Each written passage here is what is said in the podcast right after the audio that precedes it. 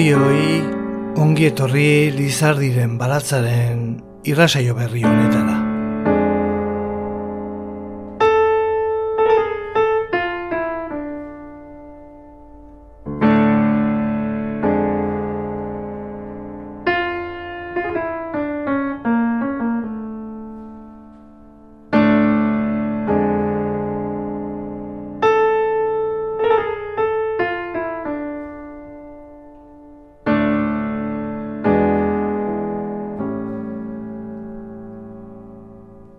Poesia berak nahi duenean etortzen zait eta gero alde egiten du.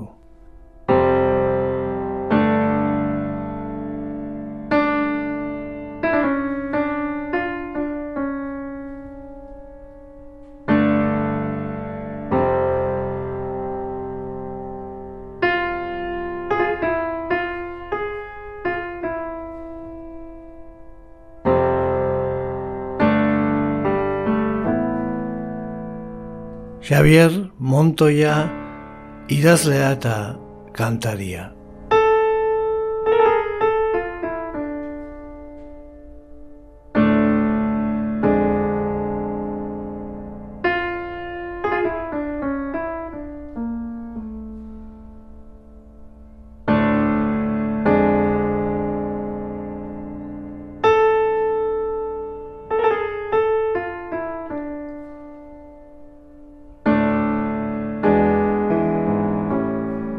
Lizardiren baratza, Jose Luis Padronen irratzaioa, Euskadi irratian.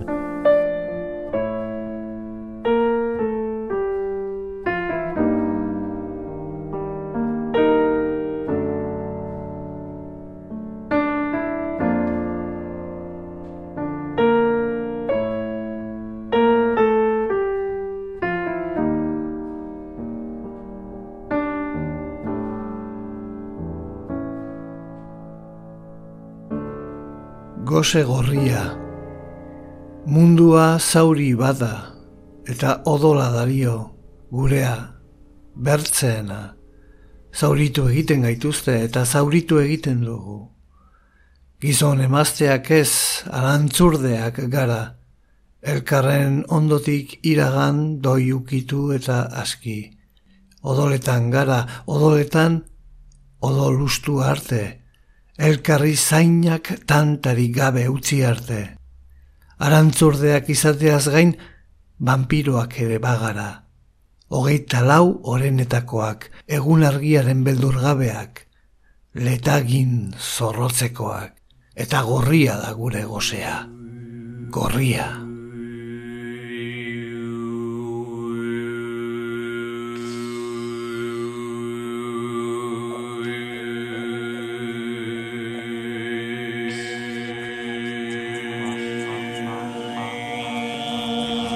Xoxo beltz bat banuen Kaiolan zartua Egun batez neguen Hil zen gixahua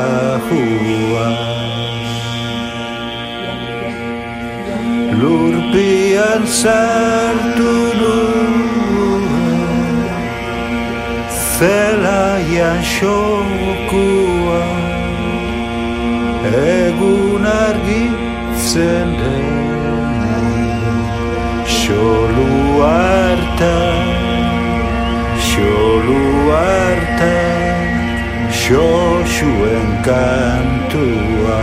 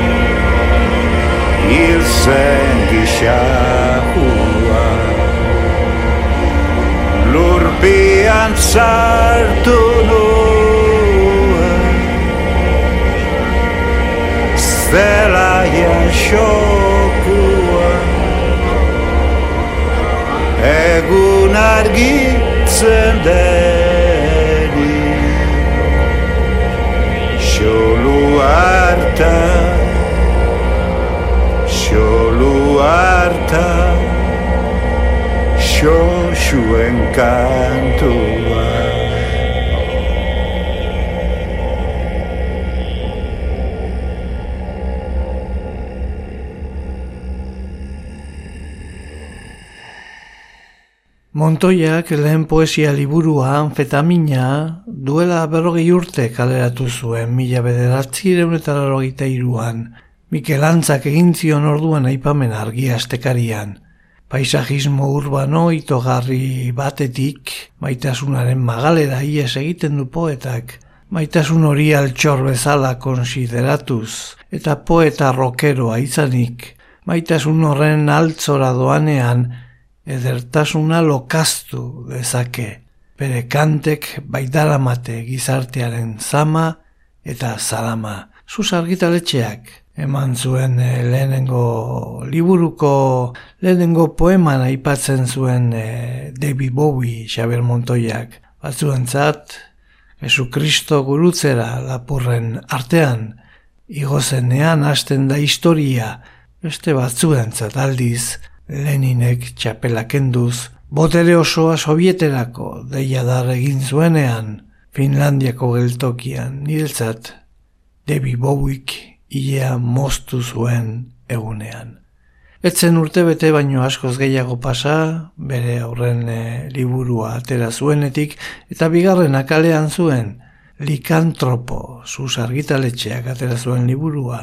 Lehenengo hartan bezala, mundu poetiko diferente batean sartu gintuen montoiak, Euskarak oituak gauzkan horretatik bai, beini pein. Montoia undergroundaren poeta dugu, irakurri genuen egin egunkarian mila bederatzi ereun eta larogeita bostean. Bere mundu poetikoa marginaltasuneko elemendu ez osatzen da, eta alde horretatik, aukera egindunez gero, egundoko koherentzia dute poemek, liburuari batasuna ematen diotelarik. Narrastien mintzoa izan zen poetaren hirugarren lan argitaratua, mila bederatziren eta laroita sortzikoa. Aspaldi honetan eh, kaleratutako poema liburu guztiei astinduak ematen aritu gara aitortzen zuen orduan David Zuazalde kargiastekarian. Batzuei gogorxeagoak, gehienei harinak, baina ez da naita izan. Nahiago dugu beti ere gustoko zerbait aurkitu eta goraipatu alizatea. Gaurkoan aukera hori izan dugu eta alako tipo pesimista bat izorionak bidaltzea lekuz kanpo dagoenez. Galagardo batera behintzat gonbidatuko gaituk ez da kolega. Hogei urteko ibilbidea laburbiltzen du bingo liburuak. Liburu honetan, Xavier Montoiak mila bederatzireun eta larogeita batetik bi mila garren urtera idatzitako poemak irakurtzeko parada ezin hobea daukagu. Lagur zehatz, esan zigun igor estankonak, bertan daude anfetamina garratza, likantropo iluna, narrazien mintzoa ederzalea, eta baita opari udazkena Berlinen poema sorta ere. Beraz, emezortzi urte basatu dira Xavier Montoya idazle eta kantariak bingo, bere azken poesia lana plazaratu zuenetik denbora horretan eleberriak eta ipuin liburuak argitaratu ditu, baina berak aitortzen duen bezala, noiztenka poesiak bisita egiten dio. Iriak eta urteak, pamielarekin argitaratu berri duen liburu hau, azkeneko bi urtetan jaso duen bisita horren emaitza da. Aste artean eta igandean, Lizardiren baratza, Euskadi irratia osto. Adarretako lorebegi musker, bizi oso baten promesa neguaren ondarrean. Osto distiratxua udaberrian, airetik dilindan iduri, argi zorditurik pilpiraka. Udazkenaren atxak nabartu eta iarrarazirik, bere sorleku vertikalari ezin atxiki eta indarge erori horri zimur bilakaturik ia paper. Ikusgarria, horren gorrimina, bertze ale zoragarri bat naturaren doaineko museoan. Oin batzuek zapaldu eta espaloi bustian imprimaturik utziko dutena. Luze gabe doi orban bat bilakatzeko, euriak betiko ezabatuko duena eta ondoren deus ez. Negua bukatu arte bederen. Esamen dizut Zuk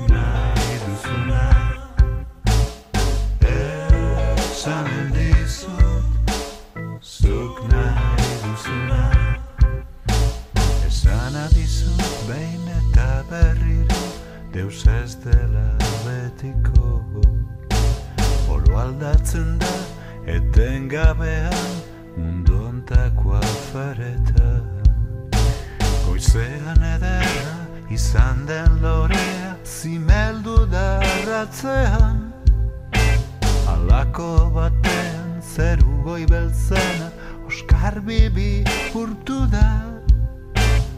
Esan dizu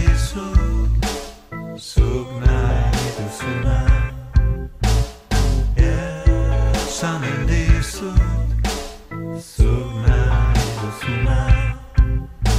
Zerua irudi gure bihotza kolore saldatzen da. Maitatzeko elkar emandako hitzak ez dira ezeren berme.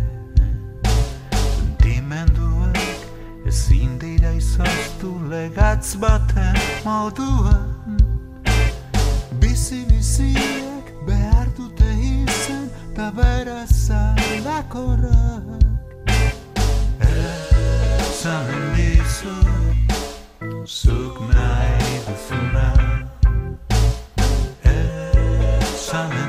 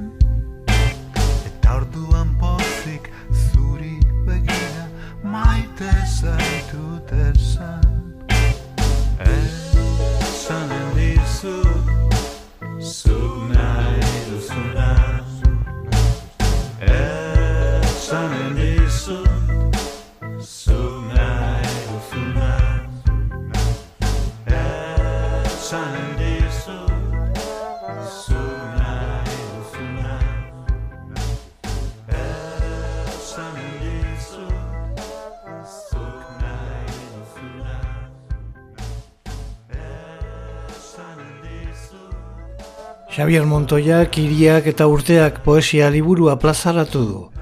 Pamilarekin argitaratu berri duen liburuak osto izeneko poema ekarri digu guri. Eta udazkenez kalean zebilela lurrean zeuden ostoek ekarri zioten osto izeneko poema olibera Xavier Montoiari.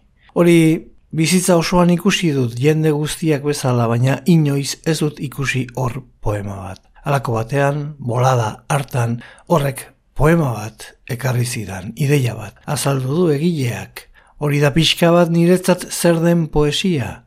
Noiz behinka bisita egiten dit, eta gehienetan ez liburu honetan hori gertatu da. Eta honako beste azalpen honekin, hobeki ulertuko dugu nola bizi izan duen eh, egileak iriak eta urteak poema liburu berria idazteko jarduna. Basurdea poeman esaterako mundo deportibo nagertutako albiste bati aipamena egin dio, hain zuzen, albiste horretan duelako iturburua, kaseta horretan irakurri zuen basurde bat itxasotik agertu zela alakanteko ondartza batean, eta turistei eraso egin ziela. Eta poema bat bururatu zitzaidan, lehenago inoiz bururatuko ez litzaidakena, ez da orain ere. Mila esker lizardiren baratza entzuteagatik, irratsaio guztiak dituzu entzungai EITB naieran atarian. Basurdea, Un jabalí sale del mar en una playa y ataca a una turista. Mundo Deportivo, 2008ko ekainaren laua. Oi basurde doatxu hori. Bedeinkatuak izan bitez zure biletagin zorrotzak. Bedeinkatuak zure lauzango kementsuak, zure muturra eta zure bustana. Bedeinkatuak zure gorpuzaren atalak oro, baita zure kalipu harrigarria ere, horiesek salbatuko baikaituzte, neoizko izurrite makurrenetik. Salbatu iriak eta oianak bereganatu dituen jendaia koipetsu horretatik. Salbatu bere gibelean zaborra bertzerik uzten ez duen armada zantaripurdi horretatik.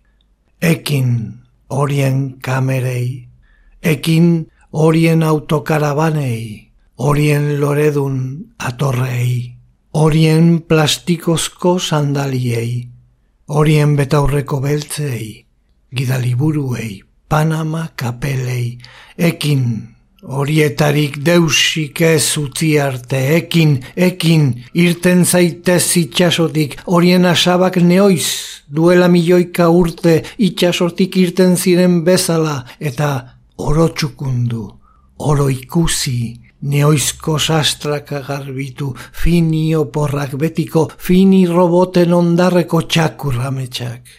Eta ez antzi, horien lepotik aberastu direnak, horiek bereziki. Ongi hartu gogoan, zaborari esker milioiak bildu eta beren lirdinga berdeaz, bazterrak oro loitu dituztenak. Horiei gogor egin, basurde lagun maite horrek, gogor.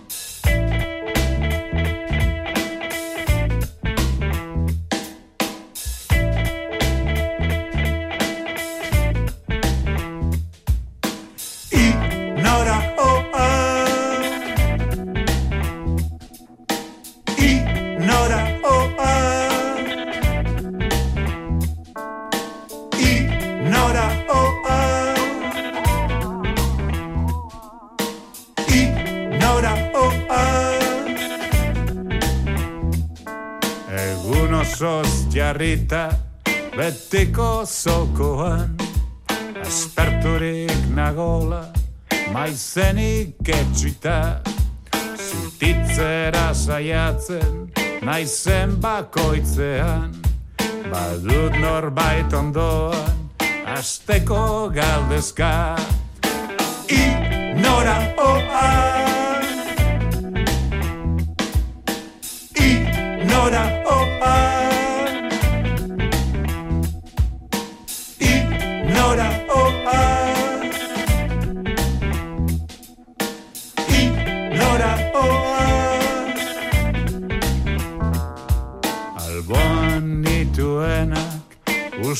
laguntzeko eskua eskaini ordez egin indute jo. Geroztik hemen nago ututa zora jo. Ez dut berriro entzunai horren beste horro. Ignora oa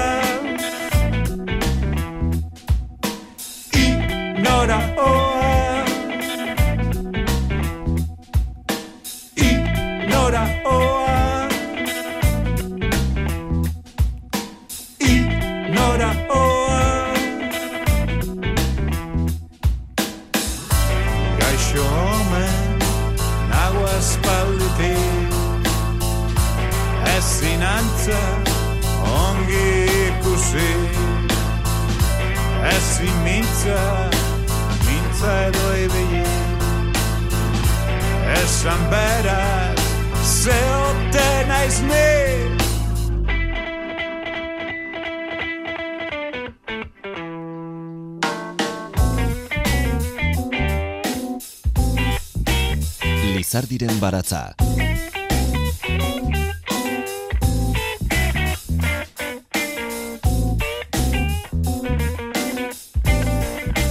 poesia eta musika. Euskadi Irratia.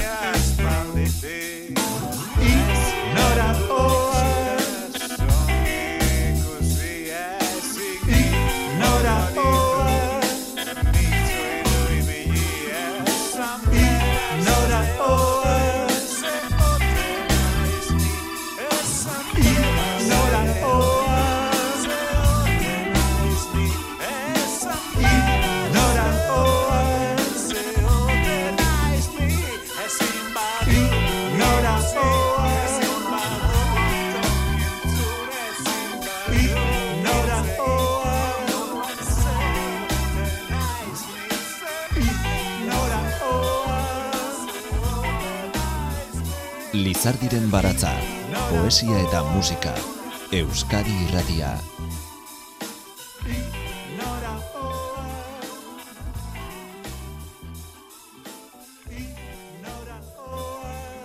Plastikozko zorrotxoa eskuan, bere txakurtxoaren gibeletik doa. Bakarrik doa, iunabarreko parke utxean eta bere kaka jasoko eta noiz behinka behintzat ferekatuko lukeen norbait nahiko luke berak ere ondoan. Xavier Montoya, iriak eta urteak poema liburutik Pamela 2008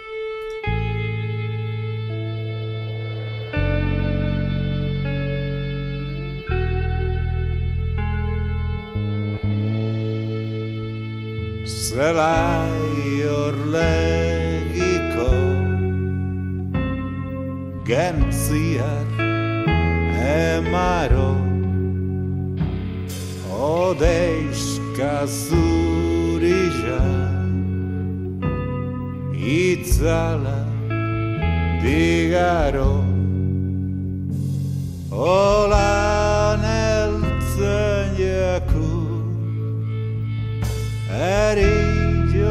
zantzia gozartu dagigu la rosa estilla odeizkaitza lori Bashe samurkiro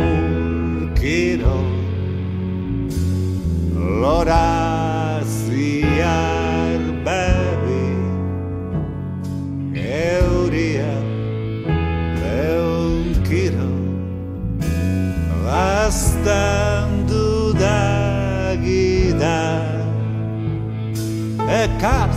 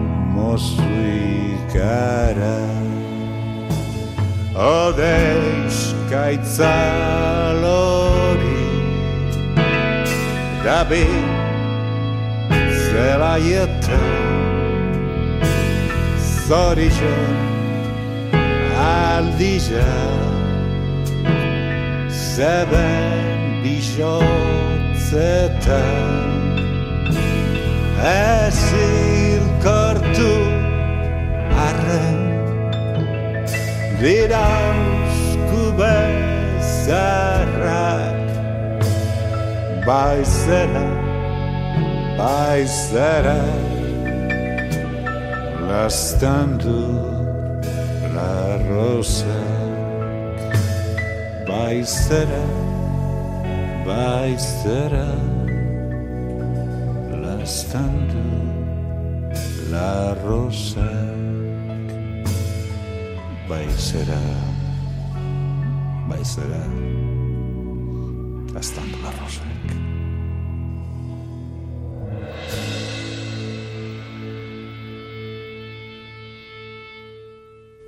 Idazlea, poeta eta musikaria, ertzainak izan zen Xavier Montoyaren lehen rock taldea.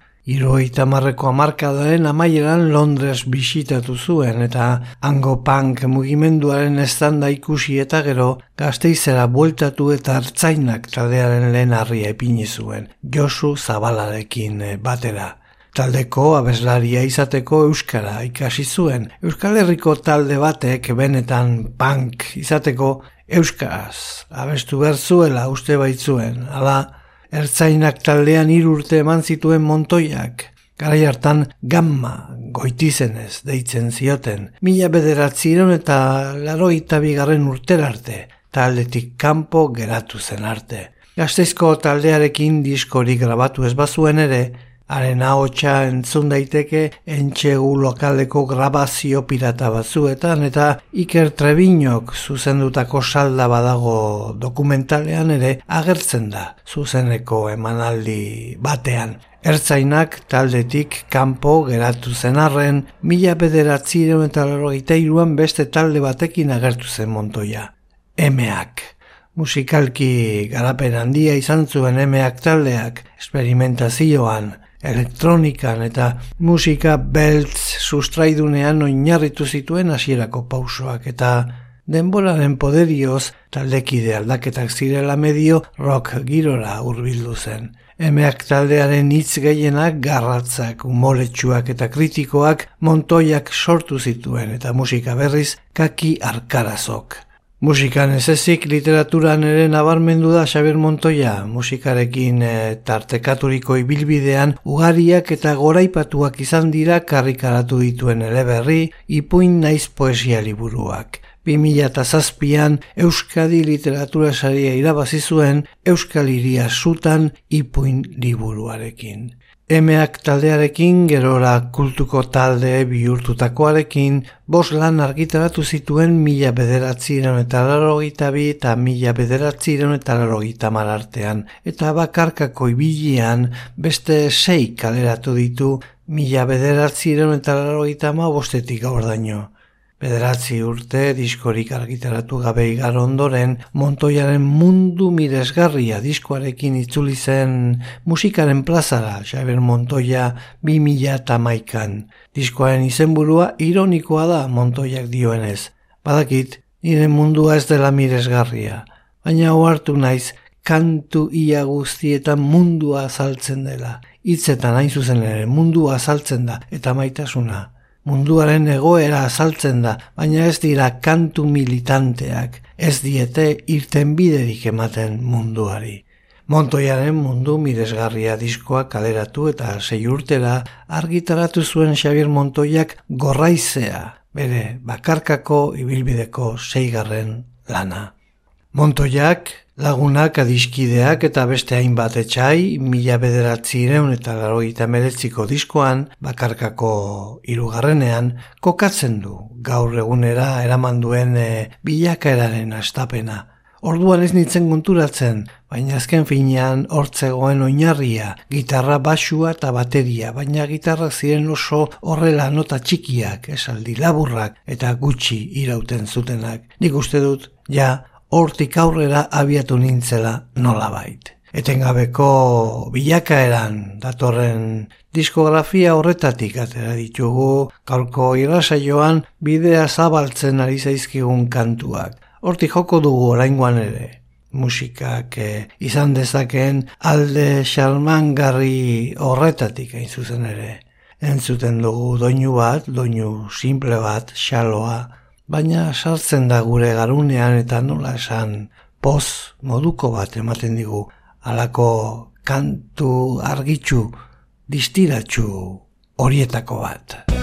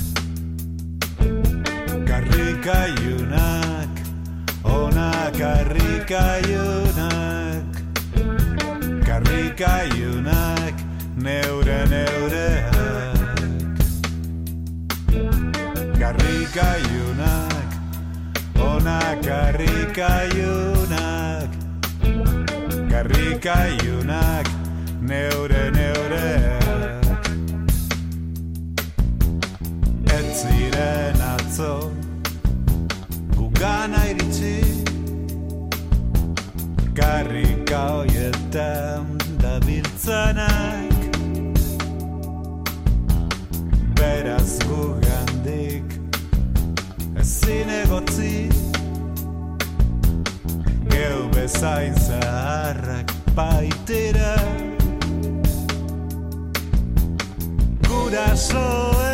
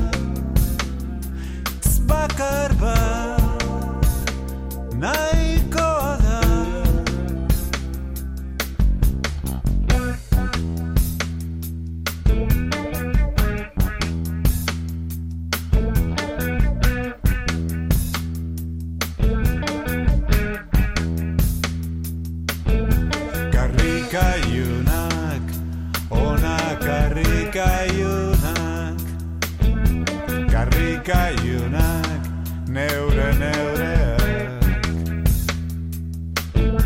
Karrikaiunak ona karrikaiunak Karrikaiunak neure neureak. Hitz bakar bakaiunak Karrikaiunetan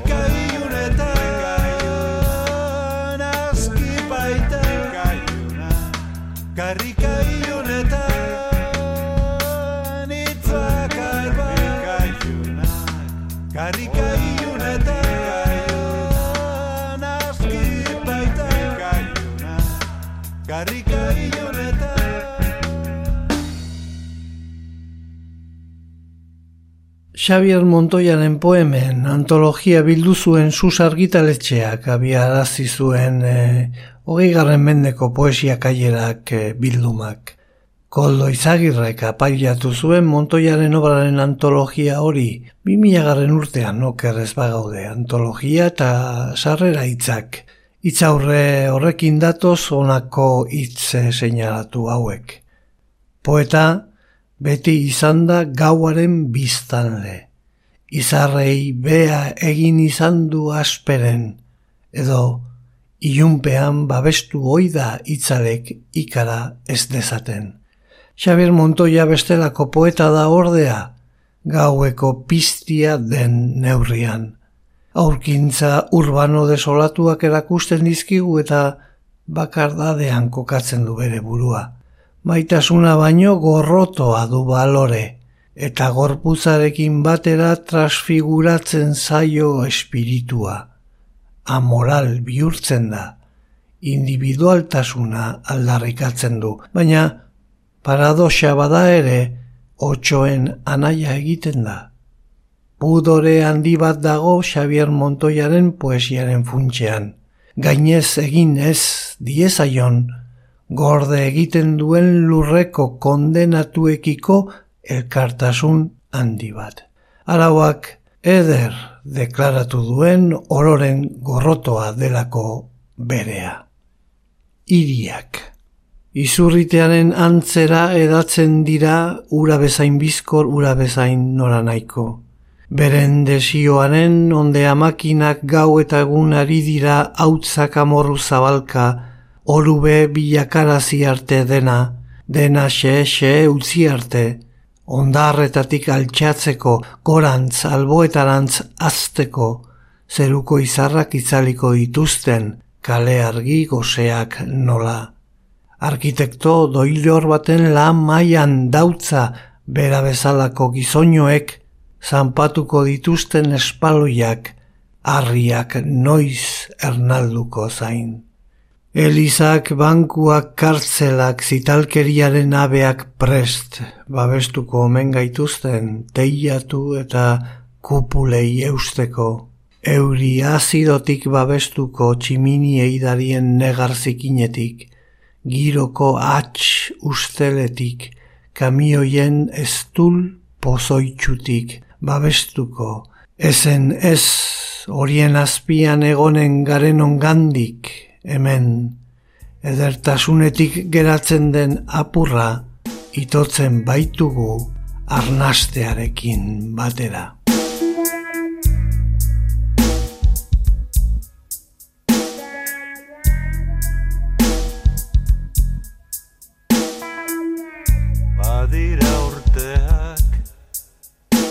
Pasaz direnak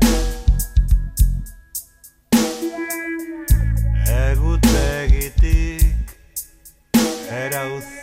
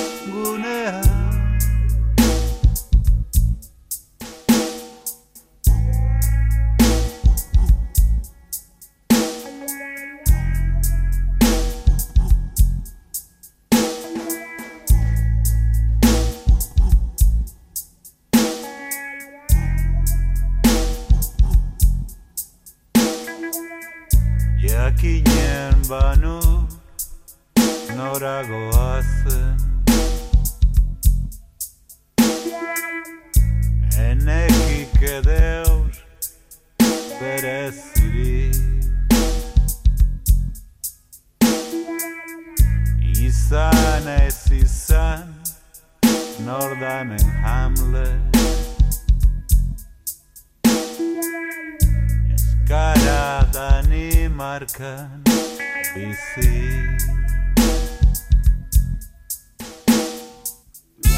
Uraku eraman nora ezean Beste hainbat ondarrez batera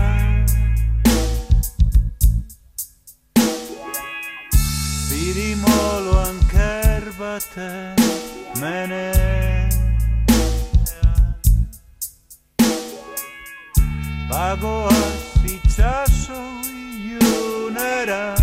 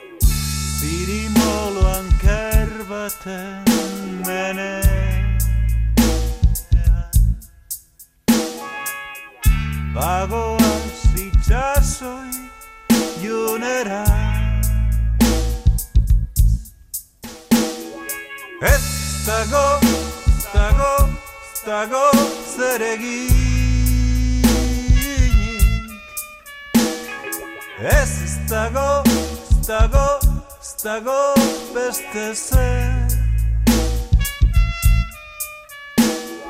Ez ez dugu, ez dugu, beste aukerik. Nahi badugu mundu ziztrionetan irau Lizardiren baratza, poesia eta musika, Euskadi irratia.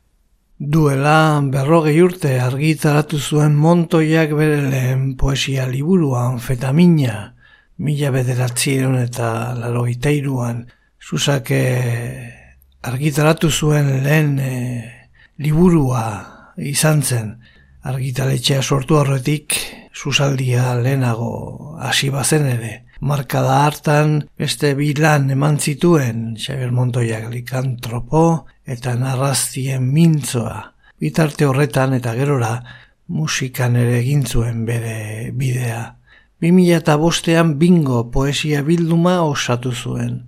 Lehen hiru liburuak beste begirada helduago eta autokritikoago batekin berrikusi eta Alemanian idatzitako poemak gehituta.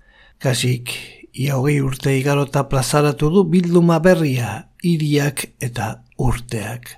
Poetika, artifiziorik gabekoa, Jose Angel Irigaraik, Pamiela argitaletxeko kideak defenditu duenez. Oso bilduma interesgarria, mikatza, bortitza, kritiko eta autokritikoa.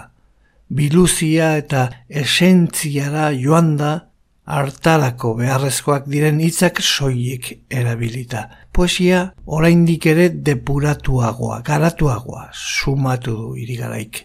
Beti ere, decepzioaren bazterretik idatzitakoa, estoldatik datorren lurrin horren baitan e, garatzen duena, baina beste deus baino lehen zinezkoa, benetakoa, ezinezko lekua.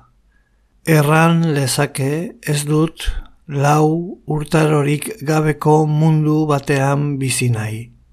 Edo ez dut zirimiririk gabeko mundu batean bizi nahi.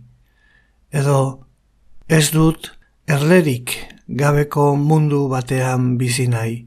Edo, baina hori ekoro, izan bazirenean ere, kexu izaten zen arrangura, orain ahantzirik duen hainbat kontukari, funtxean, zikin putzu bat, bertzerik ez baita sekula izan, arentzat mundua. Euskadi irratian, Lizardiren baratza.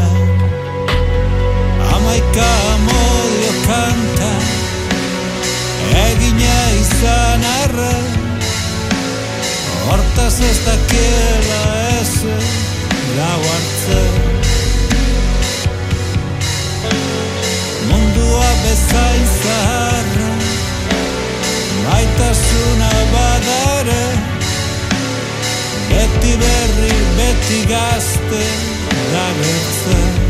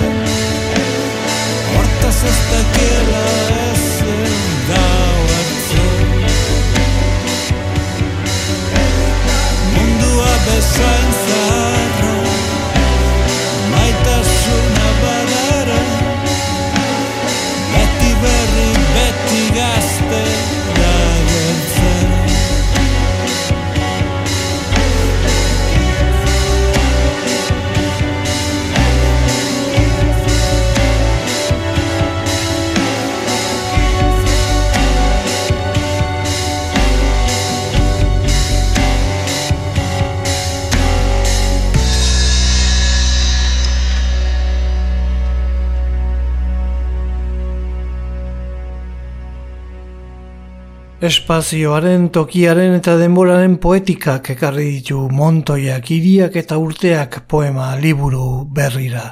Iriei buruzko amar poema daude, iriaren kontzeptuari buruz eta baita hiri konkretu batzuei buruz ere. Batzuk benetakoak eta beste batzuk fikziozkoak, espazio eta denbora berriz poema guztietan daude. Bildumako bost poema ingelesez eman ditu idazleak. Iruditegi aldetik, hiri ustuek garrantzi handia dute. Idoia unzurruntzagak utxik dauden hirietan ateratako argazkiekin liburuan e, indartuagoa den e, kontzeptua. Eta maitzeko egileak. Xabier Montoiak berak ekarri dituen unako hauek. Nire ustez, bingon dago nire hogei garren mendeko poesia. Eta hemen, nire hogeita bat garren mendeko poesia. Ez dakit, gehiago egongo den, seguraski ez. Baina, hause da, nire hogeita bat garren mendeko usta. Mil esker, zuen arretagatik, datorren astera arte.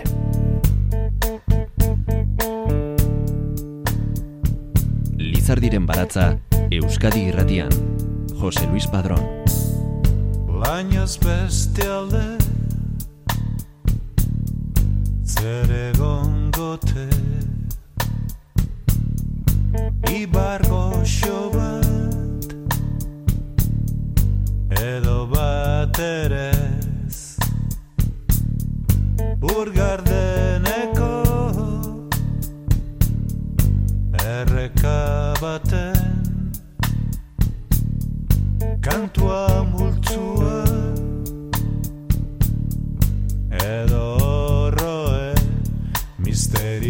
bada izan zuzara guztien artean